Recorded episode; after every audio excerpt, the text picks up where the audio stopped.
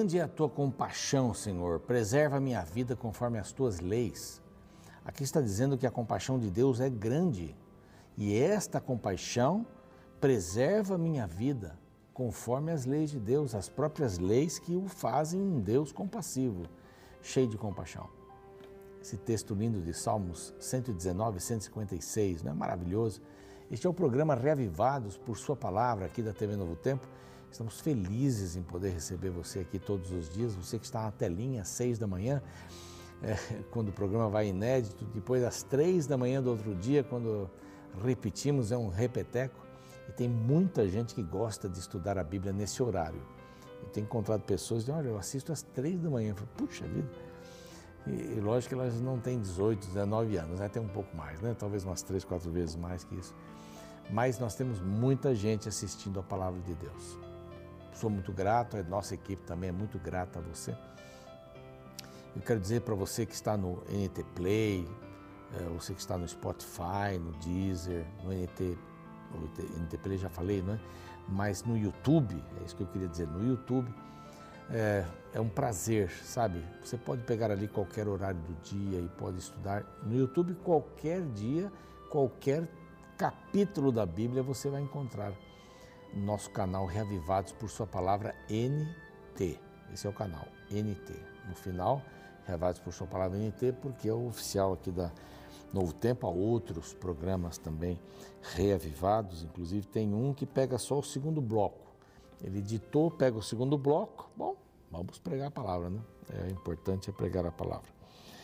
Muito bem, eu queria oferecer para você este curso maravilhoso, vou mudar de câmera aqui, o Espírito Santo, Deus dos, nos bastidores, ou Deus dos bastidores. São quase 100 páginas essa revista e com temas lindos, né? O Espírito Santo no Novo Testamento, o Espírito Santo no Antigo Testamento e os dons do Espírito Santo. Ah, você encontra o fruto do Espírito Santo também, a chuva serôdia, estou tentando me lembrar aqui de alguns temas, são ótimos. Você liga para cá, para esse número telefônico, pede, dá seu endereço, você vai receber em casa gratuitamente. Isso graças aos anjos da esperança, quem eu mando um abraço forte. Você que está aí uh, acostumado a torcer pela Novo Tempo, fazer mais do que isso, inclusive, com as suas ofertas mensais, nós agradecemos do fundo do coração. Por isso é que a gente consegue trabalhar com a rádio, a TV, as mídias sociais, os cursos bíblicos, sempre alguma coisa nova. No próximo bloco eu quero falar do novo curso bíblico que você pode fazer pelo WhatsApp, viu? Muito interessante. Mas grato a você que é Anjo da Esperança, aqui nós temos um número telefônico, você pode ligar para cá, ele é diferente do, da revista. Vão aparecer, esses dois números vão aparecer durante o programa.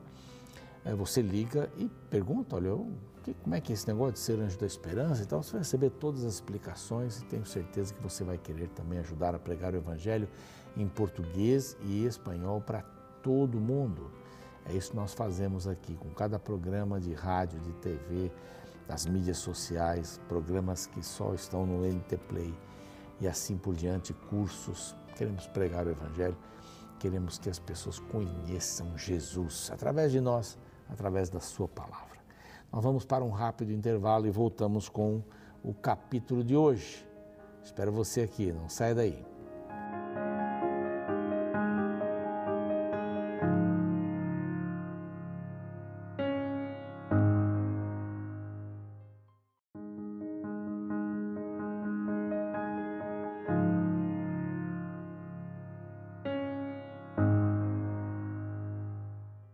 Muito bem, estamos de volta com o programa Reavivados por Sua Palavra. Então tem gente que me perguntou assim, pastor, toda hora que o senhor começa o segundo bloco, você não é ajeitado no óculos? É, porque eu olho para baixo, o óculos cai, quando eu olho para cima para começar o programa, eu tenho que dar uma ajeitada. Pronto, está explicado para aquelas pessoas que estavam com dúvida. Muito bem, capítulo 23 nós vamos estudar, mas antes eu queria dizer que a Novo Tempo está com um curso novo. É o curso Vida Espiritual e você faz esse curso pelo WhatsApp. Simples. Tem o WhatsApp? Beleza, pronto. Você é um candidato, uma candidata para fazer o curso. Este número aqui você entra em contato e já vai recebendo o material. Tenho certeza absoluta que o robozinho lá vai trabalhar direitinho para você e, vai responder as suas perguntas e você vai responder as perguntas que, que forem feitas também. Se quiser aproximar o seu a tela do seu celular, tendo o aplicativo, né, para ler o Carry Code, pode fazer isso também agora. Talvez mais algum momento isso vai aparecer aí durante o programa. Ok? Curso simples, rápido, você vai gostar bastante. Então vamos lá, capítulo 23. É um capítulo empolgante, até estou um pouco empolgado aqui, porque esse capítulo vai falar sobre as festas solenes. As festas, elas têm um significado grande. A grande pergunta é: nós precisamos fazer estas festas solenes ao Senhor também? Eu vou responder no final essa pergunta. Então, aguarde aí. Há várias festas anuais, algumas que são bem importantes, outras que aparecem no meio ali e também são importantes. Todas as festas apontando para o desenvolvimento espiritual do povo de Israel. E aqui o verso 2, assim, as festas fixas do Senhor que proclamareis serão santa convocação, santas no plural, santas convocações, são estas as minhas festas. Ok, que festas são estas? A primeira festa começa com essa: Seis dias trabalhareis, mas o sétimo dia será o sábado, descanso solene, santa convocação. Esse termo santa convocação não vai aparecer em todos, não, mas aqui ele aparece. E outra coisa diferente: nenhuma obra fareis, é sábado do Senhor em todas as vossas moradas. A gente encontra isso aqui e no dia da expiação nenhuma obra fareis. Eh, nas outras festas você vai ver, nenhuma obra servil fareis. Mas aqui é nenhuma obra fareis. É um dia especial, é um dia que remonta à criação. Seis dias trabalharás. Em seis dias fez o Senhor o céu, a terra, o mar e todas as coisas que existem aí. Aí, mas o sétimo dia ele descansou, abençoou glorificou, santificou. Então é um dia especial e fala do sétimo dia da semana, que não é, é literal, completamente literal, como os outros também. O que o sábado ensina? Ensina que Deus é o Senhor do nosso tempo. Deus quis marcar, Deus quis fazer uma marca no tempo. Ele não fez uma marca no céu, o arco-íris, né? Fez uma marca no céu sobre o dilúvio. Essa marca é no tempo. E de tempos em tempos, no caso seis em seis dias, o sábado começa. E você sabe que o sábado em Israel começava ao pôr do sol. Por que o pôr do sol? Quando a gente lê Gênesis capítulo 1, está lá. Houve tarde e manhã o primeiro dia. O primeiro dia começa com a tarde, e aqui é a palavra é a palavra para a parte escura e parte clara do dia. A parte escura do dia, a parte clara. A tarde, a parte escura amanhã a parte clara e houve tarde, manhã e o primeiro dia, né? o segundo dia, terceiro lá, que seja. Mas aqui no sétimo dia, no pôr do sol, no final do dia sexto, é a parte clara, o pôr do sol marca o início do dia do Senhor. Isso é bíblico. Isso é bíblico. E não tem na Bíblia nenhum lugar onde diz que isso aqui não, não precisa mais ser é, ser observado. Este sábado é um dia para dizer que Deus é o Criador, tá bom? É o dono do nosso tempo. Ele não tem que ver com algum aspecto de sangue, de cordeiro, de salvação via um substituto. Não, não é isso. É todo sábado. Cristo morreu pelos nossos pecados, é o que se comemora na Páscoa. A Páscoa é outra dessas festas, é a saída do Egito. A Páscoa faz a diferença entre trevas, a escravidão, e luz, a liberdade. Então, é o símbolo é Cristo morreu pelos nossos pecados.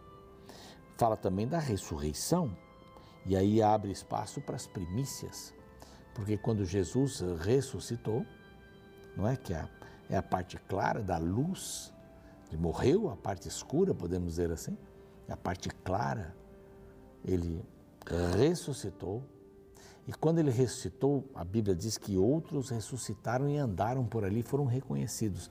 Estes eram as primícias, a indicação de que quando Cristo vier, voltar, as pessoas que confiaram nele, se entregaram a ele, vão ressuscitar também. Essas eram as primícias, os troféus para que ele levasse para o seu reino.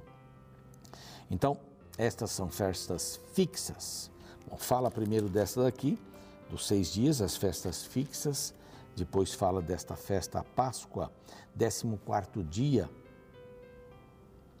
eh, do primeiro mês, os 14 dias, no crepúsculo da tarde. Então, começando a tarde, começava o novo dia, começava a Páscoa. Um dia depois vinha a festa dos pães ázimos ou asmos. O que quer dizer? É a separação do pecado sem fermento. Então, em cima nós encontramos a Páscoa. Cristo morreu pelos nossos pecados. Então, isso quer dizer que agora, indo a Ele, eu jogo os meus pecados na cruz do Calvário e os pães asmos, a, asmos, a, a celebração de que agora eu posso ter os meus pecados resolvidos por causa da morte dele pelos meus pecados. Bem, bem interessante isso, né? As primícias eram os primeiros frutos, não era uma santa convocação como o sábado. Aqui não era uma, uma santa convocação. Aqui você encontra nenhuma obra servil fareis para a festa da Páscoa. Aqui você não encontra nada nesse sentido.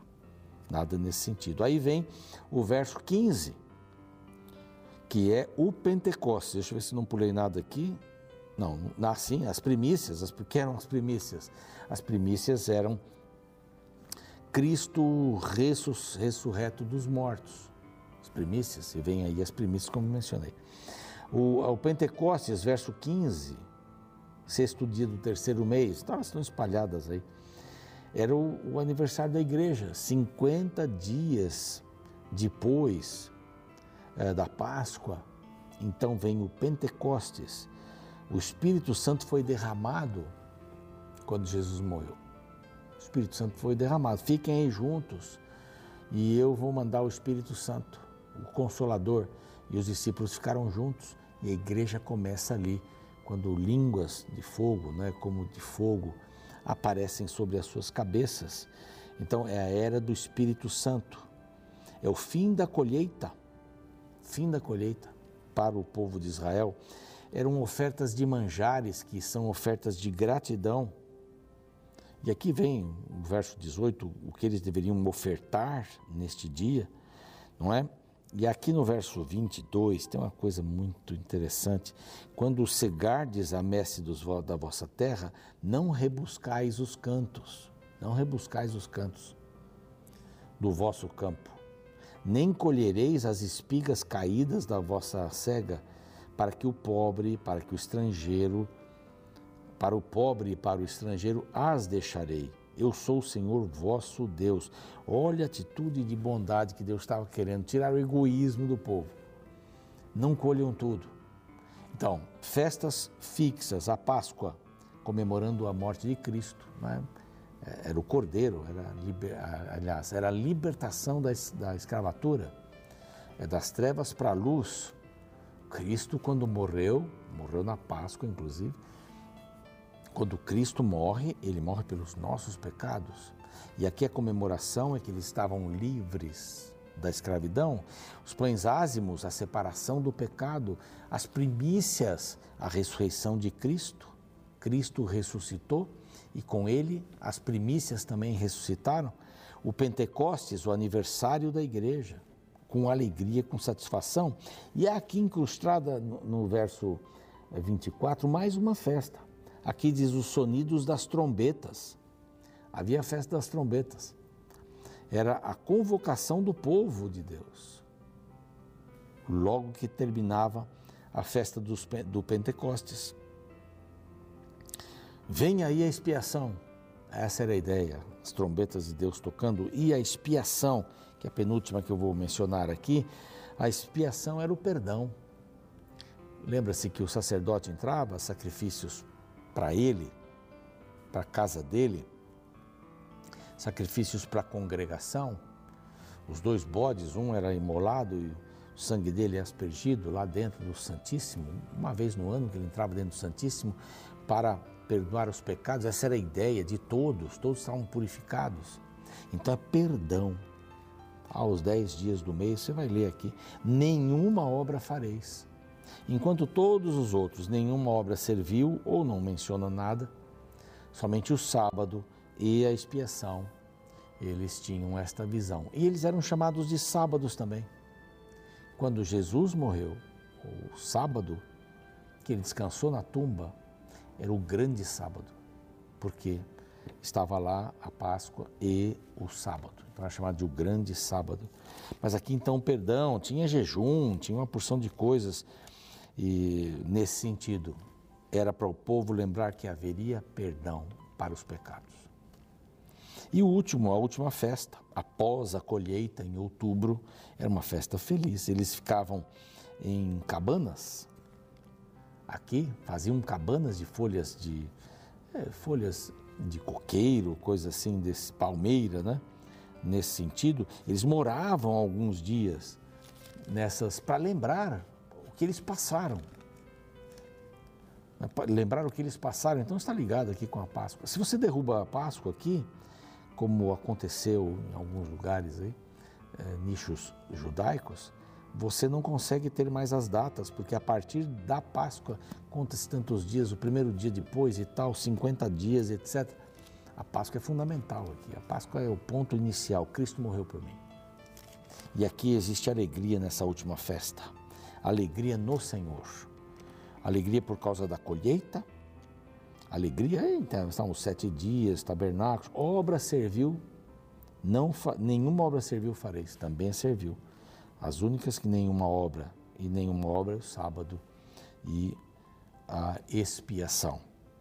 Bom, aqui você tem alguns detalhes mais que você pode ler aí uh, e descobrir que são muito interessantes. Mas, recapitulando, sétimo dia, a cada ciclo semanal, nós temos um encontro com Deus. Deus é o Criador de todas as coisas. É isso que nós aprendemos. Na Páscoa, aprendemos que Cristo morreu pelos nossos pecados da noite para o dia, da escravidão para a liberdade. Aí acontece os pães asmos. Um dia depois, para comemorar a separação do pecado sem fermento, nada com fermento era comido aqui. Depois vem as primícias, que é Cristo ressurreto, e ele leva consigo, quando ressuscita, as primícias. Pessoas que andaram os evangelhos e eram e eram reconhecidas. O Pentecostes, que é o aniversário da igreja, 50 dias depois disso, fim da colheita. Depois nós encontramos aqui um pedido especial. Olha, quando vocês escolherem, deixe lá alguma coisa para o estrangeiro e para o pobre. Bondade, bondade, atos de bondade. A trombeta, festa da trombeta, convocação do povo. Vem aí a expiação. A expiação que é o perdão. Ah, perdão, nenhuma obra deve ser feita.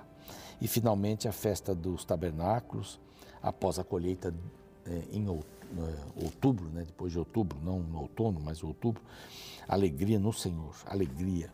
Deus possa abençoar você.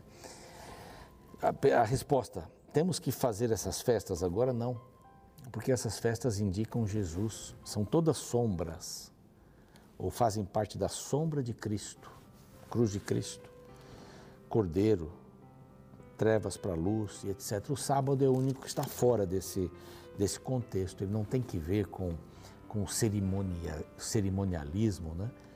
De vamos guardar o sábado porque o sangue, porque o cordeiro, porque não, é um dia de descanso, parar e adorar o Senhor da criação.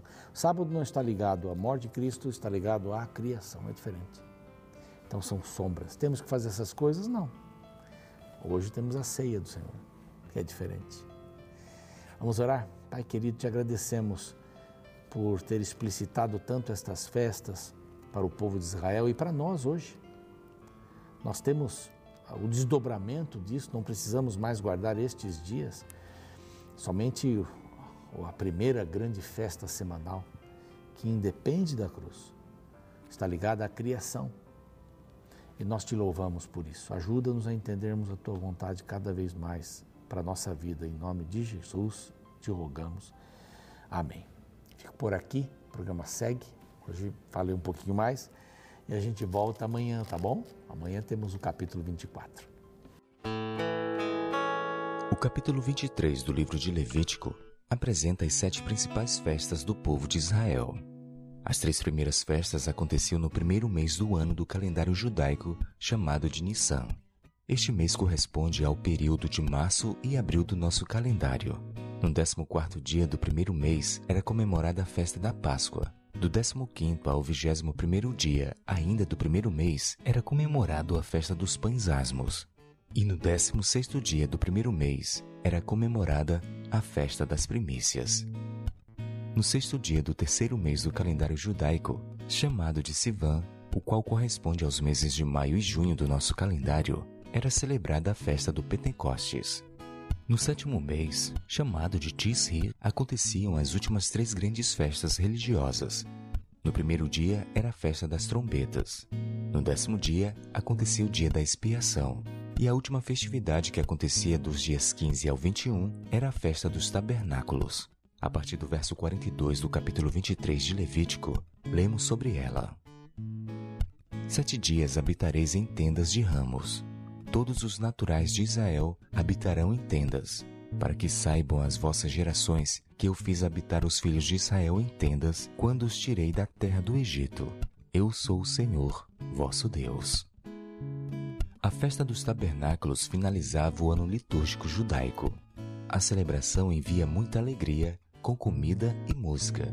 Tudo isso em pequenas cabanas, as quais eram usadas como residências para o povo. Esta cerimônia fazia o povo olhar para o passado e também para o futuro. O passado, porque ela lembrava do tempo em que eles habitavam em tendas enquanto caminhavam em direção à terra prometida. Para o futuro, pois a festa lembrava que um dia eles deixariam suas residências terrestres para morar em novas casas, construídas pelas mãos de Deus. E esta é a esperança que deve estar presente no coração de cada cristão. O mundo está passando por mudanças drásticas. O cenário está cada vez pior. Porém, ao invés de ser tomado pelo desespero, o coração do Filho de Deus deve se alegrar ao saber que tudo isso são sinais da breve volta de Jesus.